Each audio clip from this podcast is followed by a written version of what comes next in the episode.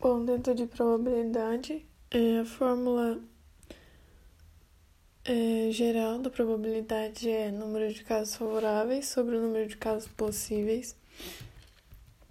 É, a probabilidade condicional é a probabilidade de ocorrer um evento A, sendo que um outro evento B já aconteceu. Então, a fórmula vai ser é, probabilidade de A é igual à probabilidade da interseção dos eventos de A e B quando a gente queria calcular a probabilidade de A.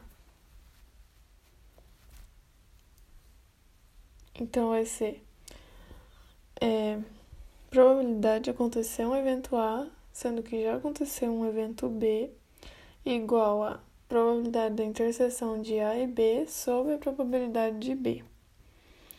A união de eventos, ela vai ser você vai ter que ver primeiramente se são eventos mutuamente exclusivos. Então, é,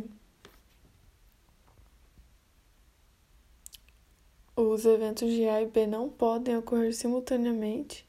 Então, se a resposta for sim, a probabilidade da união de A e B vai ser igual à probabilidade de A mais probabilidade de B.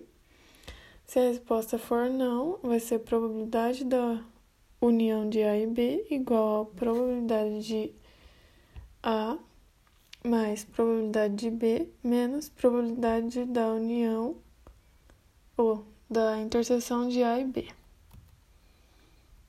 Na interseção de eventos, você tem que se perguntar se são eventos independentes, então quer dizer que é quando eles não dependem um do outro.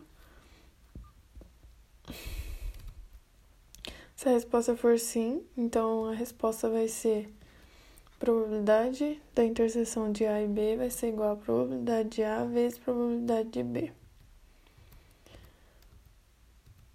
Se a resposta for não, a resposta é, vai ser probabilidade da interseção de A e B igual a probabilidade de A vezes probabilidade de